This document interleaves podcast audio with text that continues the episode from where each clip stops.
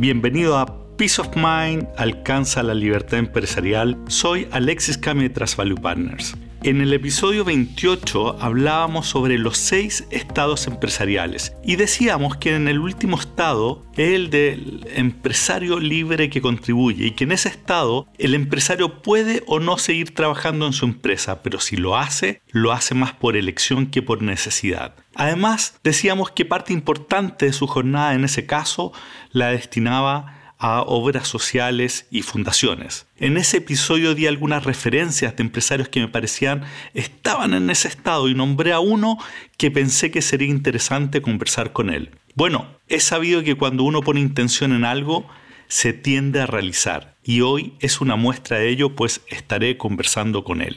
Este empresario es un ejemplo en varias dimensiones. Formó una empresa que hoy es líder a nivel mundial, con presencia en varios países y por entrar incluso a Estados Unidos y Canadá. Hoy día tienen varios cientos de millones de dólares en ingresos y ha pasado por distintas etapas, pero siempre siendo acompañado de un equipo gerencial leal que ha desarrollado una cultura colaborativa y de preocupación mutua. Para la gran mayoría de nosotros esto ya sería un gran logro, pero este empresario es además un ejemplo de preocupación social, pues es cofundador y actual presidente de una de las principales fundaciones de Chile, cuyo modelo de gestión ha sido replicado incluso por la ONU. ¿De quién estoy hablando?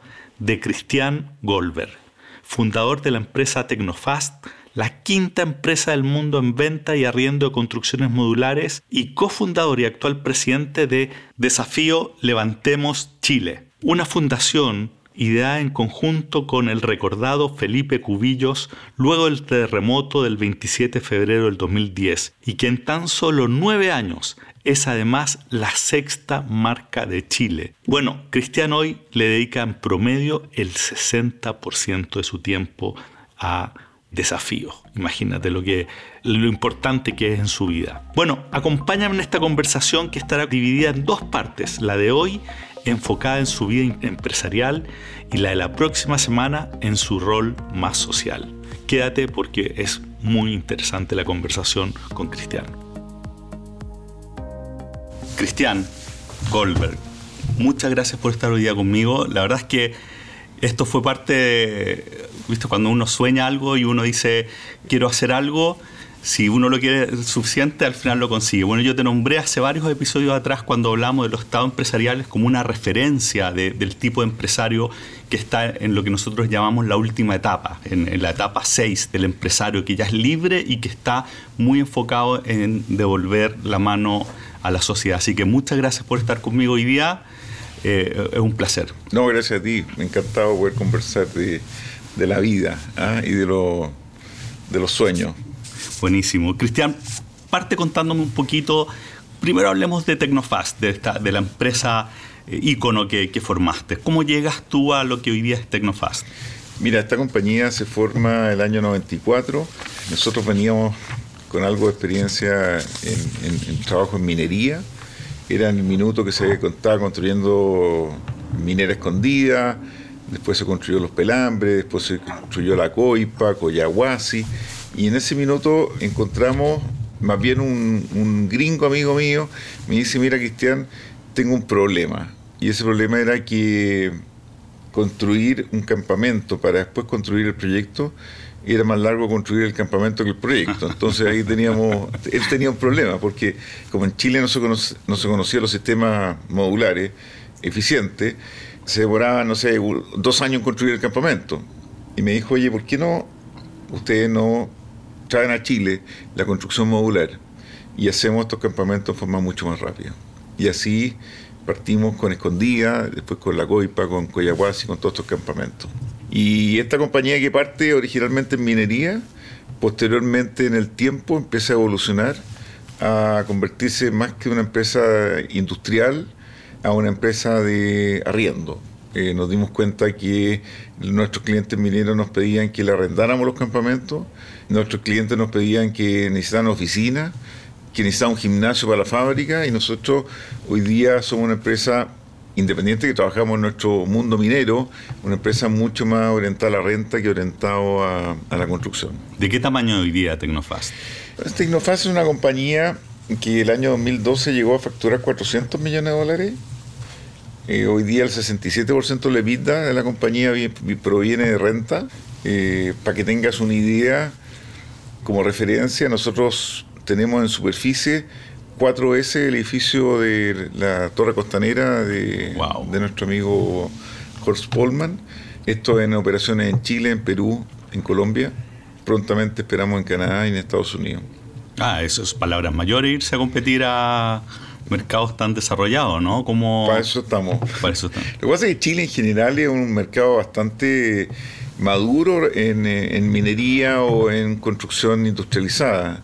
Eh, dado que los proyectos mineros en Chile son muy grandes, la calidad de la, de la construcción modular nuestra eh, es de primer nivel mundial. Nosotros somos, somos estándar internacional. Somos la quinta empresa más grande del mundo en construcción modular. Ah, Por lo tanto, no hay razón para no hacerlo. No hay razón para no hacerlo. Entonces, partimos, como te digo, en minería, después nos fuimos a oficina y ahora estamos desarrollando un nuevo proyecto que nos, nos tiene fascinado, que son las Tiny Cabins, que son casas eh, modulares que permiten a los emprendedores turísticos poder tener eh, emprendimiento en todo Chile. O sea, una persona que tiene un sitio en la carretera austral y no tiene el capital para hacerlo, nosotros le arrendamos la, Tiny Cabin en 10 mil pesos más IVA diario y eso les permite a ellos poder arrendarlo en los precios que sean en el minuto que sea. Notable, notable. Así que ese es un modelo de negocio nuevo que estamos estamos incorporando. Cristiani, ¿y tú cómo, cómo partiste emprendiendo desde joven? Primero tomaste, fuiste ejecutivo, ¿cómo, cómo es tu, partí como formación antes de, emprender? Partí como ejecutivo y una anécdota bien simpática, cuando tenía 24 años, bueno, me nombraron gerente general muy joven, porque la empresa estaba quebrada, eh, entonces me dijeron, si la, si la salva, te, te damos el 15% de la compañía, bueno, salvé la compañía. Y a los 24 años, eh, en ese tiempo eran las condiciones distintas en los bancos. Tenía un ejecutivo de cuenta muy bueno y el ejecutivo de cuenta le digo, oye, mira, me quiero traer una fábrica de palitos de helado desde China. Y las máquinas habrán costado en el plata hoy día 100 mil dólares. Y en ese minuto, ese ejecutivo cuenta me prestó los 100 mil dólares nadie miraba, digamos, el flujo de caja o el, el, capital de la compañía, sino en ese tiempo se confiaba en las personas. Y ese ejecutivo cuenta hoy día el presidente del Banco de Chile, Pablo Granifo. Así que ese fue mi primer emprendimiento, que créeme que fue uno de los más difíciles, hacer palo de helado es muy, muy complejo y muy difícil. Y de ahí formamos el 94 Tecnofaz, ahí me independicé y fuimos desarrollando esta compañía eh, con todo un equipo que viene conmigo trabajando desde hace, hace ya más de 30 años. ¿Tienes un equipo así de consolidado? Absolutamente. O sea, toda la gente que trabaja en la compañía, yo te diría que el promedio son 20 años con nosotros. Entonces hay una relación muy personal y este éxito de la compañía gracias al fruto del trabajo de todos ellos, digamos. ¿Y cuál ha sido el secreto para mantener un equipo así? Porque hoy día uno lo, que tiende a ver son rotaciones altas eh, de ejecutivo. Eh, no es normal ver empresas, sobre todo empresas que hayan crecido tanto, o sea, porque además el perfil de gerente que tú necesitas cuando es una empresa local es bien distinta cuando estás en varios países. ¿Cómo has hecho, primero, mantener el equipo, formando el equipo y segundo, formándolo para desafíos mucho más grandes de los que vivieron al principio? Mira, yo creo que lo, más importante es el liderazgo y demostrar que siempre uno está presente y demostrar que, que tú trabajas al mismo ritmo de que todo el equipo, digamos. O sea, una persona que es emprendedor o empresario tiene que ser un líder que demuestre conocimiento y también capacidad de trabajo, pero más que eso tiene que tener una capacidad humana importante. Cada persona que está en la compañía sabe que si tiene algún problema va a contar con nosotros y, viceversa. Y eso hace que eh, se produzca un, lazo humano importante y, y, dure en el tiempo. Y nuestro slogan siempre fue en Tecnofaz experto en desafíos Eh, porque ir a construir un campamento en, en, África, como lo hicimos, o ir a construir un campamento en, South Georgia, en la isla Falkland, o ir a construir un campamento en cualquier parte del mundo, siempre son desafíos entretenidos. Entonces, es una pega que combina un permanente desafío a la ingeniería, a la construcción, a, a la vida. O sea, y también es un negocio que permite a su vez trabajar siempre fuera de Santiago, por lo tanto siempre estamos respirando aire puro, arriba de los cerros. Y en el, en el, caso rental, que es nuestro principal negocio hoy día, eh, trabajar con puros chicos jóvenes que, que son un avión y que hoy día tienen un equipo armado humano y muy consolidado. Cristian, acá te están escuchando varios dueños de empresa y me imagino más de uno pensando o diciendo, bueno, es fácil preocuparse la gente cuando uno tiene una empresa de varios cientos de millones de dólares con buenos números en la última línea. ¿Qué le dirías tú a alguien que tiene una empresa más chica, más apretada de caja, frente a cómo enfrentar esto de, apoyar a, su gente? Primero decirte que para mí la definición del emprendedor es aquel, aquella persona que ve oportunidades donde otros no lo ven. Esa para mí es la mejor definición de un emprendedor. O sea, un emprendedor es aquel que puede detectar necesidades donde otros no los ven.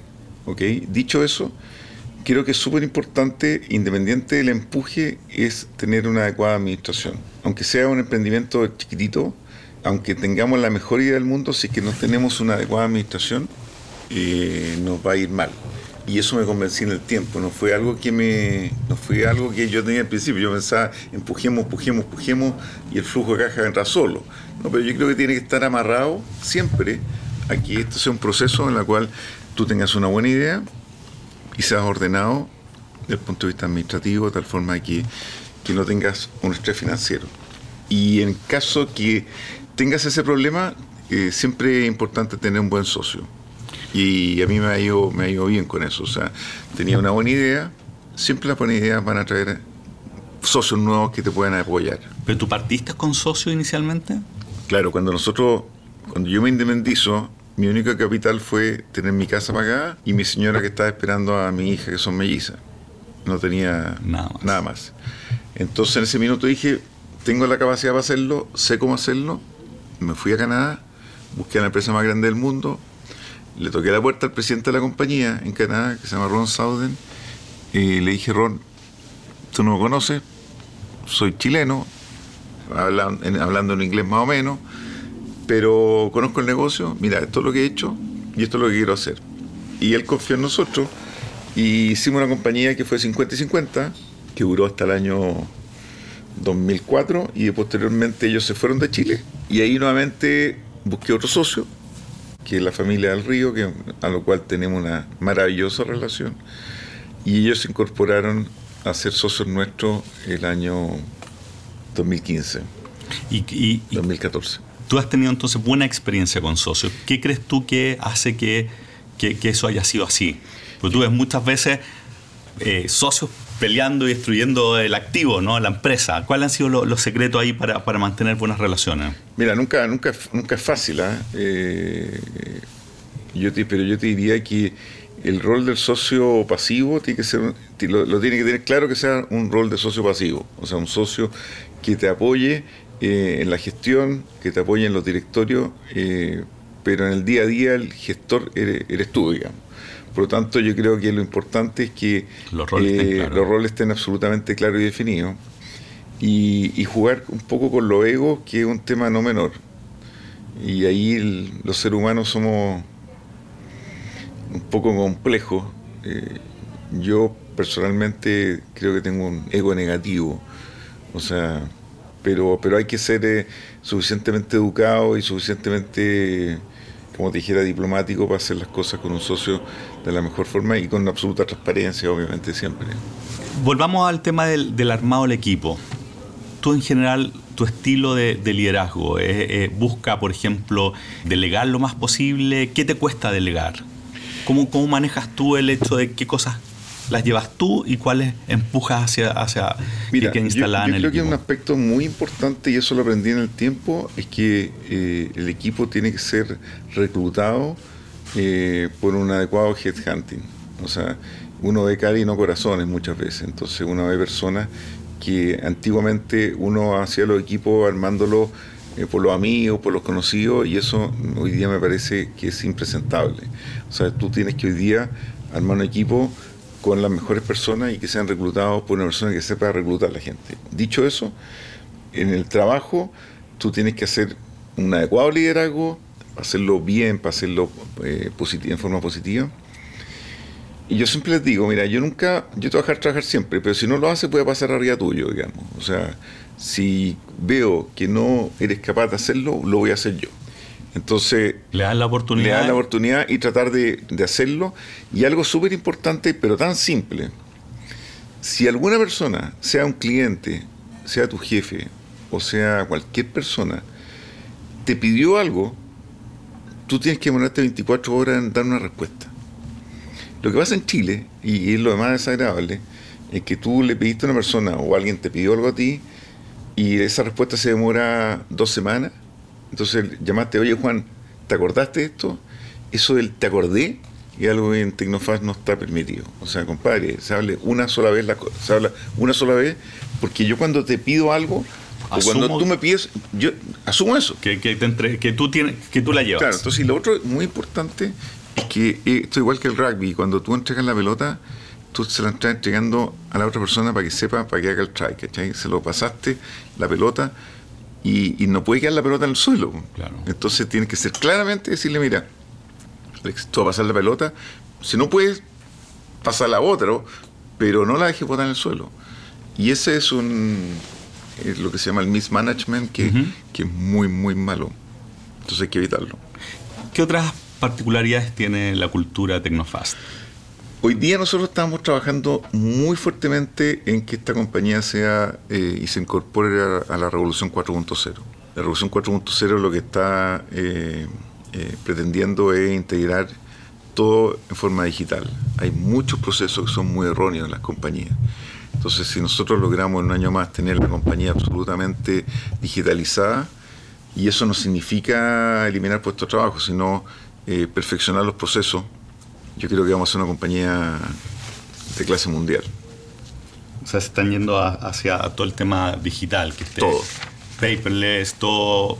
Todo. O sea, el otro día Escritorio, escritorios limpios. Claro, el otro día mandé, un, un, mail a todo el equipo decir, por favor, les pido un favor se elimina la fotocopia, se eliminan todo lo que sea papeles, porque al final, si tú no logras convertir en una compañía en que tú me pidas una casa, y esa casa me dicen, mira, quiero que la casa pintarla celeste con naranjo, yo te la puedo customizar y la puedo hacer el día 1, en la medida que entra el proceso, el gerente de abastecimiento recibe que tenga que comprar pintura naranja y celeste, y todo el proceso sea digital.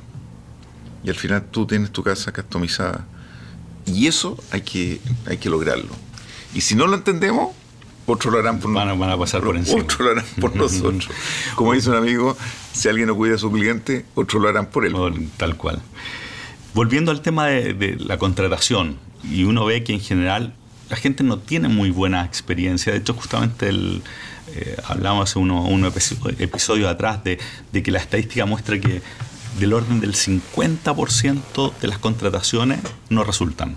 Con Headhunter, con incluso profesional. ¿Qué hacen ustedes distinto para que tengan una mejor tasa de éxito? ¿Tú los ah, entrevistas? nosotros, fíjate que, no, fíjate que a nosotros nos... Le ha ido bien. Yo diría que el 90% de las contrataciones no, resultan. Mira. Positivamente. ¿Y? Eh, yo diría que mucha entrevista. Mucha entrevista. Sí. Eh, ¿Y en esa entrevista tú buscas algo especial? ¿Qué, te hace decir este?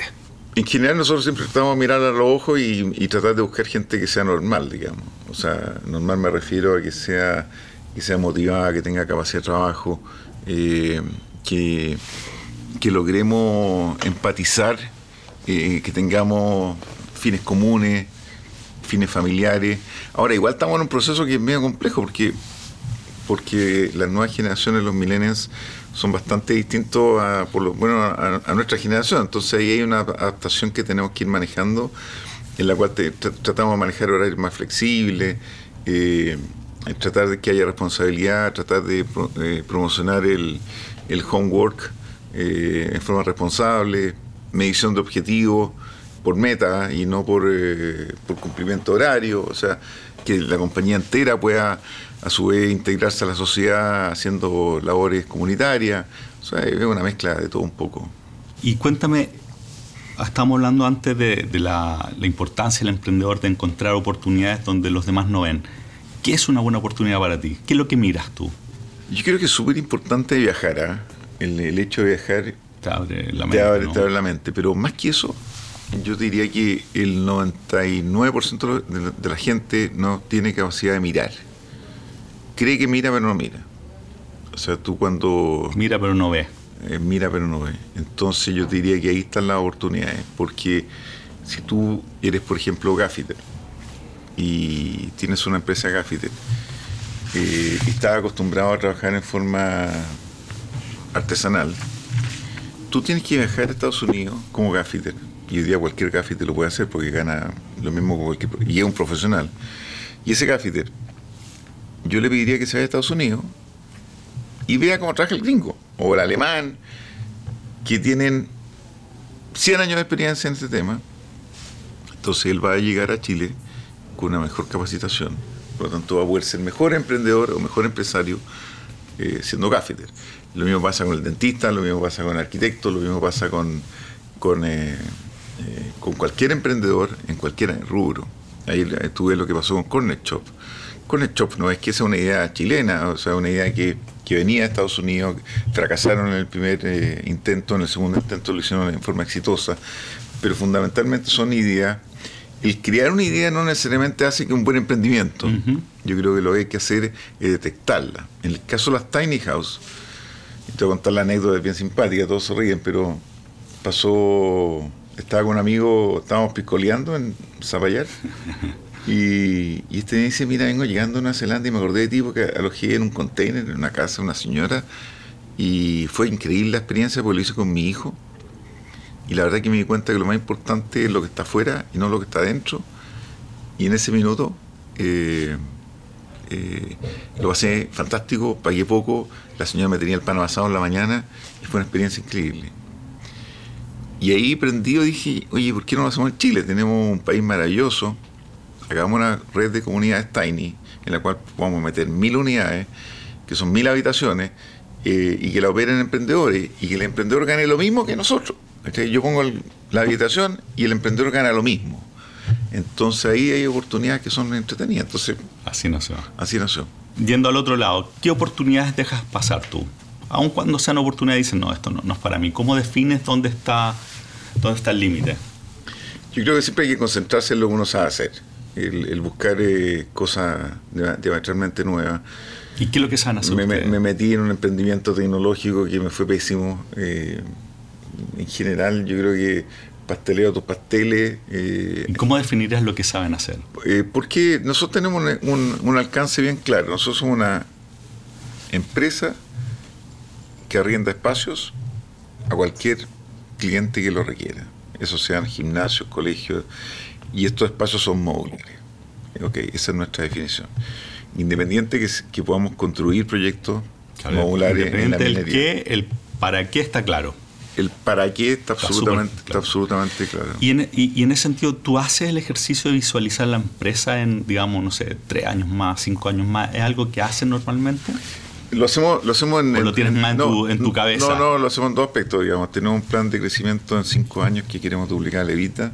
Eso está absolutamente claro. Tenemos trazado los drivers para hacer eso. Y aparte, contestando tu pregunta de respecto a la gente, me pasa que yo tengo 58 años, viene gente, gerentes míos también con una edad parecida. Entonces lo que estamos haciendo ahora es un plan de sucesión importante para que junto con ellos vengan, venga un equipo de recambio que los pueda ayudar a ellos a terminar su carrera, como yo espero terminar mi carrera, y que haya un equipo que, que, que, la empresa empezando a preparar con tiempo la, siguiente generación de, absolutamente. Bueno, y en ese sentido tú tienes hijos acá trabajando, ¿no? Yo tengo cuatro hijos, de los cuales uno trabaja. Uno trabaja. Y una hizo su práctica recién. ¿Y cómo eso de la ¿Cómo has hecho para que, para que sea una buena experiencia tu hijo trabajando acá, además con socio importante? ¿Cuál ha sido ahí? Yo que lo más importante es que no haya ninguna dependencia directa mía, digamos. Cristian, eh, que ha hecho un trabajo increíble en la parte rental, él trabaja bajo las órdenes del gerente general y mi relación con él nunca ha sido directa, entonces eso es re importante tratar de evitarlo. Pero si, por ejemplo, su jefe encuentra que no está haciendo un buen trabajo, ¿tiene la facultad para sacarlo? Absoluta. ¿Y no generaría problema contigo? No, absoluta. y eso tiene, tiene, libertad. Eso se habló el día uno. Afortunadamente le ha ido bien. ¿no? Estoy pensando pues, que, podría haber pasado. No me puesto en, el, en, el, caso que le haya ido mal, digamos, pero, pero y trabaja ahí porque es súper capaz, digamos. Así que. Buenísimo. Bueno, hasta aquí la primera parte esta interesante conversación con Cristian que se centró fundamentalmente en su historia con la empresa.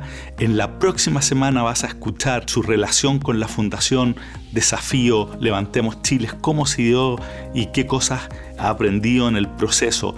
Una conversación muy interesante que va a seguir la próxima semana, así que te espero. Hasta la próxima. Bye.